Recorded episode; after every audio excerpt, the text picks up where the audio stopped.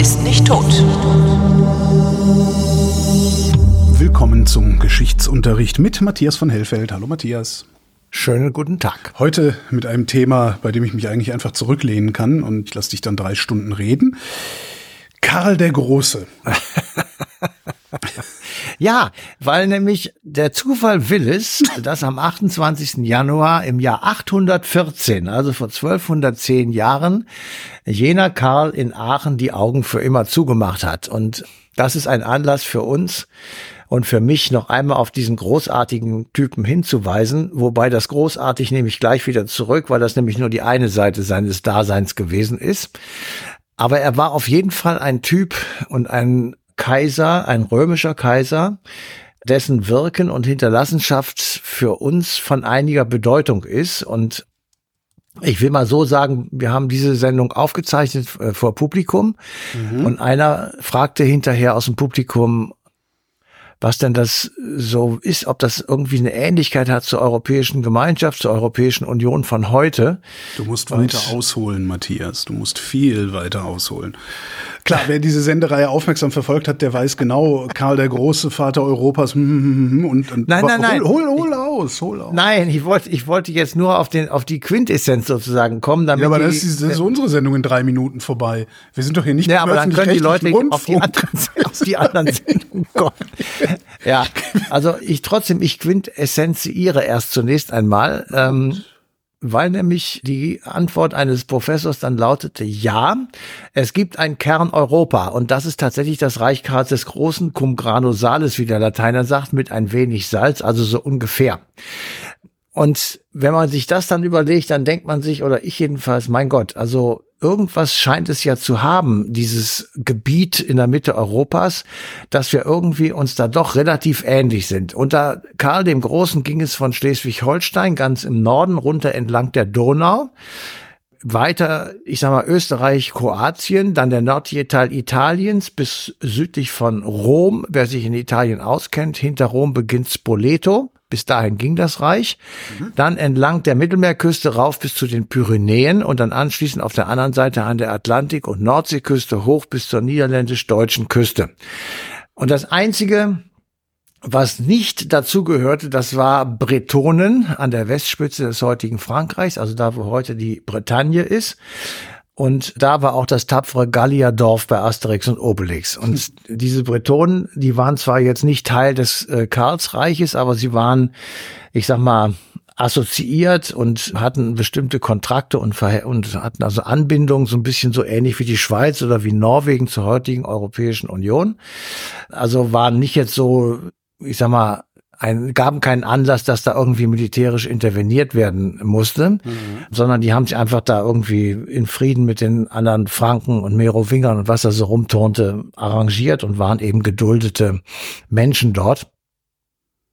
So, und Karl, der stirbt also 814 und ist 14 Jahre der erste römische Kaiser und einen freundlichen Gruß an Herrn Gauland, der ja meint, dass man 1200 Jahre oder 1000 Jahre erfolgreiche deutsche Geschichte schon hinter sich hätte. Es war eben kein deutscher Kaiser, auch der Otto und alle ihm folgenden nicht, bis einschließlich dem letzten, der 1806 seine Krone vom Kopfe nahm. Das waren alles römische oder deutsch-römische Kaiser, weil Sie sollten letztendlich einem biblischen Zitat folgend das römische Imperium im Westen aufrechterhalten, weil die Bibel sagt an verschiedenen Stellen nach dem Untergang des vierten Weltreiches, und das wäre dann das römische gewesen, sei das Weltenende gekommen. Und um das zu verhindern, wurde also einfach schlicht und ergreifend das Imperium Romanum im Westen durch Karl den Großen im Jahr 800 durch die Krönung durch Papst Leo wieder sozusagen fortgesetzt. Und das, was dann sich daraus entwickelte, ist ja das, was wir als Heiliges Römisches Reich mit dem späteren Zusatz deutscher Nation kennen. Und darin waren eben sehr viele einzelne Territorien und dieses Territorium, die bildeten Identitäten heraus, aber nicht eben zu einem meistens völlig unbekannten oder für die meisten Menschen unbekannten römischen Kaiser, sondern zu einem Fürsten in Nassau oder einem König in Bayern und so weiter. Also die Identitäten waren gebunden und gebildet an die Regionen, an die regionalen oder territorialen Herrscher. Und das ist das, was heute immer noch der Fall ist, weil wenn man die Menschen fragt und sie ernsthafte Antwort geben, dann sind sie zunächst einmal Norddeutsche oder Hamburger oder Münchner oder mhm. Bayern und dann Deutsche und dann vielleicht Europäer. Und das ist eben eine sehr spezielle deutsche Eigenart, die anders ist als in Frankreich oder Spanien oder in anderen europäischen Ländern. So, das ist das eine, was wir sozusagen aus dieser Zeit haben. Wer das genauer wissen möchte, der höre einige andere Podcasts von uns. Da haben wir schon mehrfach drüber gesprochen. Also und das, eigentlich, eigentlich müsstest du doch auch mal ein Buch über Karl schreiben. Das hast du noch nicht getan, ne? Das stimmt. Aber, also du hast über äh, Europa geschrieben, aber nicht entlang Karls des Großen oder Also der Karl ist wirklich, ich, ich, ich muss das auch nochmal sagen, der Karl ist wirklich ein absolut bedeutender Typ. Mhm. Und der hatte am Schluss seines Lebens das große Problem, wem, wen setzt sich jetzt eigentlich als Erben ein? Also Kinder hatte der genug.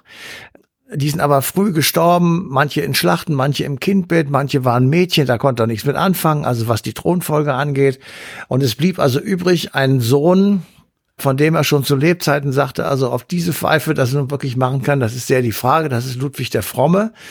Dem hat man später den Namen der Fromme angehängt, weil er offenbar sich mehr in Kirchenbänken rumgetrieben hat als auf Schlachtfeldern. Und er, er hat wohl schon geahnt, dass die Probleme dann sehr groß werden, wenn es an die Enkelgeneration geht, von denen er ja den einen oder anderen auch kennengelernt hat. Mhm. Und die tatsächlich haben das, das Reich sozusagen aufgeteilt und damit den Grundstein gelegt, nicht nur für Frankreich und Deutschland, sondern durch die unterschiedlichen Herrschaftssysteme, die es rechts und links des Rheines gab, auch den Grundstein für ein zentralistisches Frankreich und für ein föderalistisches Deutschland gelegt. Und da reden wir vom Jahr 892 oder sowas. Also die, wenn wir heute uns darüber beklagen, warum wir Föderalismus haben, die einen jubeln ja, die anderen beklagen es, dann liegen die Gründe eben nicht in, ich sag mal, einer alliierten Nachkriegspolitik 1945, sondern die liegen im Jahr 8900. Nein, nein, nein nein, nein, nein. Der ähm, Föderalismus ist die Rache der Alliierten am Deutschen Reich. Also da ja, bin ich mir sehr sicher. naja, ähm, aber ich sage nur, das ist so tief verwurzelt, dass wir das nicht hinkriegen werden, zum Beispiel ein gemeinsames Abitur zu schreiben oder eine gemeinsame Schul- und Bildungspolitik zu betreiben, weil die Bayern denken, sie sind besser als die Württemberger und die Württemberger sind besser als die und so weiter. Ja, hm. also das ist einfach drin bei den Deutschen und hat eben teilweise katastrophale Auswirkungen. Und bei der Corona-Politik haben sich alle den Kopf gefasst und gesagt, was ist denn hier los? Also das ist völlig irrsinnig. Aber wir, wir machen es halt weiter, weil es sozusagen die deutsche DNA ist. Und wie gesagt, bei der Suche nach warum muss man eben weiter gucken als zu den alliierten Nachkriegskonferenzen 1945 folgende. Also insofern hat eben Karl, wenn er eine andere Nachfolgeregelung hätte treffen können, wäre das möglicherweise erhalten geblieben. Und das wiederum hätte natürlich eine, eine unfassbare Veränderung und einen völlig anderen Gang der europäischen Geschichte gegeben. Und zwar naja, so ein, den man sich gar nicht vorstellen kann. Das hätte, das hätte dann im Zweifelsfall dazu geführt, dass das Frankenreich, also das Reich Karls, äh, sich, sich weiter ausgedehnt hätte. Also dann wäre ja, Europa, Europa jetzt tatsächlich ein Land, höchst sehr wahrscheinlich, ja. mit so ein paar, eben sowas wie den, weiß ich nicht, den Bretonen oder so, oder, ja. oder den Korsen, keine Ahnung, die dann, die dann irgendwann gesagt hätten, wir haben keinen Bock mehr darauf. Aber letztendlich hätten wir wahrscheinlich eine Zentralregierung. Und dann in Paris, oder? Wo hätten wir die gehabt? Das wäre die Identität gewesen. Also das, das Westfränke, also ich sag mal rund um 900 herum bilden sich Ostfränkisches und Westfränkisches ja. Reich.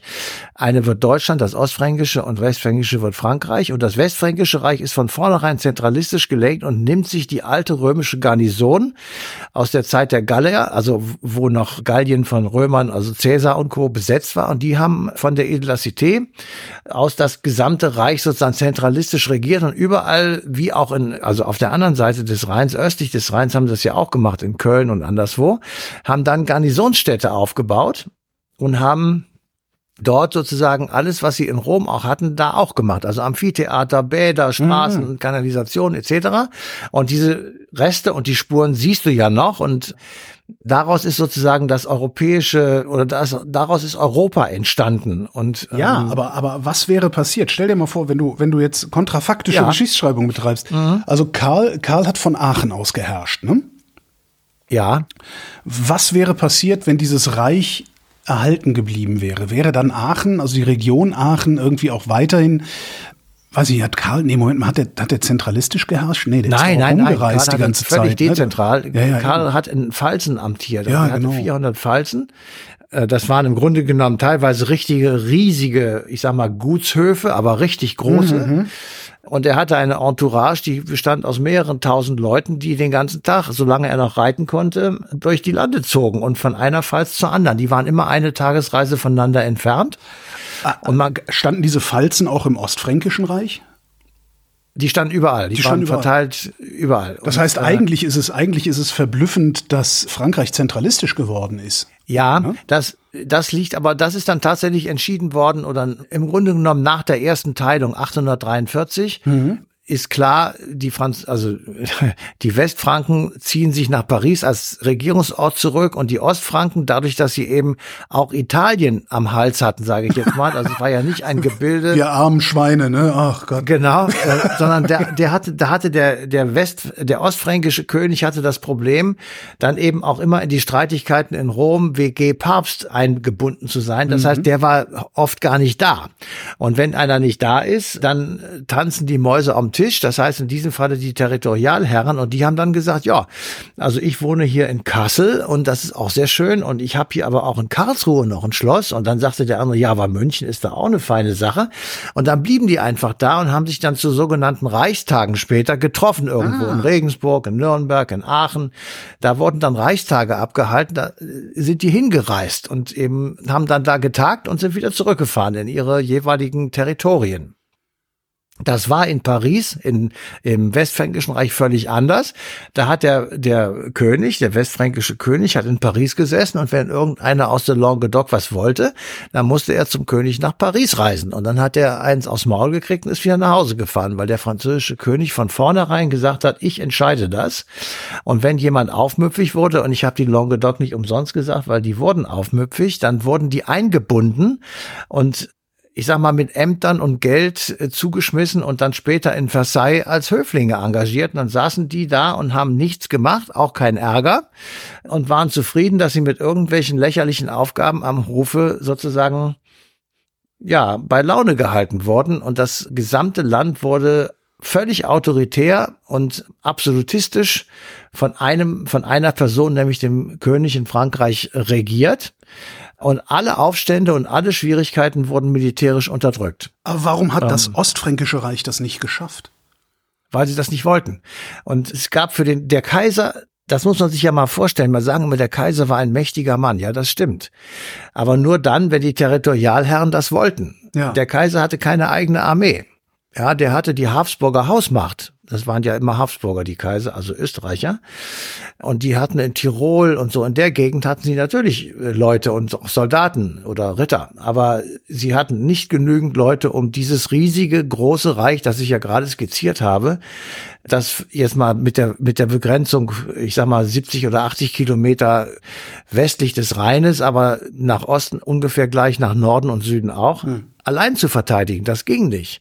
Also musste man immer dann, wenn es größere Feldzüge gab oder Beteiligungen an Kriegen, dann musste der Kaiser zu den, zu den Territorialherren gehen und sagen, also ich brauche Soldaten. Und dann haben die gesagt, das ist kein Problem, die können wir dir geben, aber wir hätten gerne dies oder jenes. Ja, ja, aber die Ostfranken haben es doch auch hingekriegt, eine Zentralregierung zu machen. Was war bei denen anders? Die Ostfranken hatten keine Zentralregierung, die Westfranken hatten eine. Äh, die, haben, die, die, Westfranken, ja, Entschuldigung, also die, die Ja, ja, da hatten ja, weil der König von weil der König von vornherein gesagt hat, ich mache das platt, ich mache die die Ja, aber äh, das hätte doch der westfränkische König auch sagen, war der schwach? Nein, der der hatte gar keine Gelegenheit dazu, weil er musste unentwegt am Anfang jedenfalls in Rom rumturnen. Ah, der okay, war gar nicht jetzt im Lande. Okay, ja, jetzt habe ja? ich kapiert. Okay. Also man, man, wenn das heißt, die verdammten Katholiken haben uns den Föderalismus gebracht. Ja. Also wenn du die Landkarte anguckst des Reiches, meinetwegen von Friedrich Barbarossa, dann siehst du, dass es natürlich schon ein bisschen eingeschränkter ist in Italien, aber er ist eben immer noch die ganze Zeit zum Beispiel mit dem Lombardischen Städtebund am Start. Die wollten nämlich Unabhängigkeit, die wollten diesen deutschen Kaiser, äh, römisch-deutschen Kaiser loswerden und haben dann einen Städtebund gegründet, Venedig und so weiter, Mailand. Und die haben dann gegen diesen Friedrich Barbarossa gekämpft. Hm. So, also der, der war unentwegt sozusagen da beschäftigt. Andere deutsche Kaiser sind auf Kreuzzüge gegangen, waren nicht im Lande. Und dann hatten sie halt unentwegt Gemaggel und Gehängel mit den Päpsten, die also mal abgesetzt werden sollten, mal nicht, mal wieder eingesetzt werden sollten. Dann gab es innerrömische Aufstände gegen irgendwelche Päpste. Und damals konntest du dem Papst ja auch nicht einfach so eins auf die Mütze geben. Das hat ja überhaupt nicht ins Weltbild gepasst, dem Papst eins auf die Mütze zu geben. Ja, ja. Doch, das wurde, doch, doch, der Papst hatte auch schon mal Schläge bekommen. So ist das nicht, aber Aber die, die Welt war ja anders religiös als heute. Ja, ja, ja. Und natürlich hatte der Papst eine vollkommen andere Bedeutung als heute noch. Und heute ist sie auch noch riesig groß. Das soll man nicht unterschätzen. Aber damals eben musste man schon sich überlegen und die Herrscher waren sehr besorgt, wenn es Gegenpäpste gab und am, am, Anfang des 15. Jahrhunderts gab es drei Päpste gleichzeitig. Ja, das musste man überlegen, was das für ein völliges Durcheinander war, weil die einen folgten dem, die anderen folgten dem und dann kämpfen die gegeneinander und das war eine einzige Katastrophe. Und immer war der römisch-deutsche Kaiser, also der ostfränkische Herrscher, an diesem Gehämmel und Gehammel beteiligt. Hm. So, und während er also unterwegs war, diese Dinge zu klären, haben dann die Territorialherren in Traben-Trabach und äh, anderen großartigen Städten gesagt, ja, wenn keiner da ist, dann mache ich hier jetzt mal mein eigenes Zollsystem und äh, meine Währung mhm. und meine Gewichte und meine Uhrzeit und alles Mögliche. So, und daraus sind dann Eigenheiten entstanden, die eben bis zum heutigen Tage sichtbar werden, wenn die Ministerpräsidentinnen und Ministerpräsidenten nach Berlin reiten, um sich mit dem Bundeskanzler zu streiten. Äh, das ist nichts anderes als damals auch. Hätten wir doch damals lieber dem Franzosen die Lombardei überlassen. Ne? Das, ja, das wollte der sogar auch. Also es Ach, hat komm. wirklich Streit gegeben. Echt? Die das heißt, wir hätten natürlich. unsere Ruhe haben können und die hätten den ganzen Scheiß mit dem Papst am Hals gehabt und das haben wir nicht gemacht. Sind wir denn äh, verrückt? Äh, Nein, weil das, ja, weil damals warst du ja noch nicht da, deswegen äh, ja. konnte das ja gar nicht anders entschieden werden, als wie es entschieden Schlechte wurde, Berater. weil. Schlechte Berater hat er gehabt. weil die Menschen damals eine andere Machtvorstellung hatten. Hm. Da war Größe und Erwerb von Gebiet und Land und natürlich auch Ackerbau und Viehzucht ein Ausdruck von Stärke und von, von, ja, Großmachtstellung und deswegen wurde das natürlich verteidigt. Hm. Und im Übrigen war es auch immer klar, der Papst hat ja diese Wahl auch getroffen der Papst hat ja über die Alpen geguckt und hat gesagt, wer ist der Stärkste und mit wem muss ich, kann ich mich verbünden. Ah. Da ist ja die Wahl sozusagen auf Karl den Großen gefallen weil es gab auch gar keinen anderen. Also er war der einzige in Europa, der damals einigermaßen von Macht und Rang war. Und das wiederum musste der Papst tun, weil mit dem Ende des Weströmischen Reiches 475, du erinnerst dich an diesen germanischen Söldnerführer namens Odoaker, der dann mhm. italienischer König wurde, war der Papst nicht mehr inmitten des weströmischen Imperiums, einer Großmacht, sondern er war mehr oder weniger alleingelassen in Rom und Hilfe hätte er allenfalls kriegen können aus Byzanz. Ja, da war ja das Oströmische ja. Reich. Aber bis die von Byzanz überlegt haben, wie lange das dauert, bis sie da mit ihren Schiffen in Rom ankommen, da ist der, der Papst schon lange tot. Also brauchte er einen Verbündeten, einen weltlichen Verbündeten, der eben mhm. sozusagen in Rufweite war. Und da ist seine Wahl nicht ganz zufällig auf Karl den Großen, beziehungsweise auch schon vorher auf seinen Vater Pipin den Jüngeren gefallen. Und auch Karl Martell, der war ja Großvater von Karl dem Großen, der hat, ich sag mal, das das katholische oder römisch-katholische Abendland gegen die Mauren verteidigt 832. Und insofern, ne, 732, Entschuldigung. Und insofern war das sozusagen lang gehegte Politik der Päpste, dass man versuchen musste, in Europa, in Kontinentaleuropa, einen großen Verbündeten zu kriegen. Und das war halt in der Regel ein Franke oder davor ein Merowinger. Andere gab's nicht. So sind wir zu der Ehre gekommen, ein föderales Land zu werden. Matthias von Hellfeld, vielen Dank. Na wunderbar. Und euch vielen Dank für die Aufmerksamkeit. Die passende Ausgabe Eine Stunde History, die läuft am 29. Januar 2024 auf Deutschlandfunk Nova.